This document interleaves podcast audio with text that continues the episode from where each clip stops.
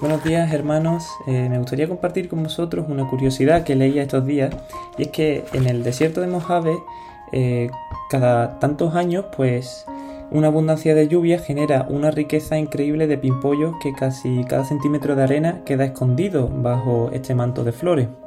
Sin embargo el espectáculo pues no es un fenómeno anual y los investigadores confirman que la tierra seca debe estar empapada por las tormentas y debe calentarse con el sol en un momento justo, antes de que los pimpollos pues cubran el desierto con sus colores vibrantes. Me gustaría hacer una analogía entre este fenómeno de este desierto en Mojave con el capítulo 35 de Isaías, en el que Isaías en este capítulo, pues después de comunicar el mensaje divino de juicio a las naciones, eh, comparte una visión esperanzadora que dice en el versículo 1,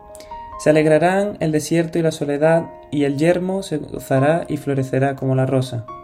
Aquí afirma que el pueblo rescatado de Dios, ¿no? Entraría a su reino y cómo lo, lo hace en el versículo 10 lo podemos leer que dice, con alegría y gozo perpetuo será sobre sus cabezas y tendrán gozo y alegría y huirán la tristeza y el gemido. Con las promesas de Dios, pues podemos confiar en Él durante las épocas de sequía y de tormentas torrenciales que tengamos en nuestra vida, también incluso en los momentos en los que nos vaya bien. Arraiguémonos en, en su amor y crezcamos y florezcamos a su semejanza hasta que en el momento indicado pues Jesús regrese y restaure todas estas cosas. Así que, hermanos, nuevamente arreguémonos en su amor y, florezcamos como este desierto lo hace, que apenas se ve esa arenica, esa arena del desierto.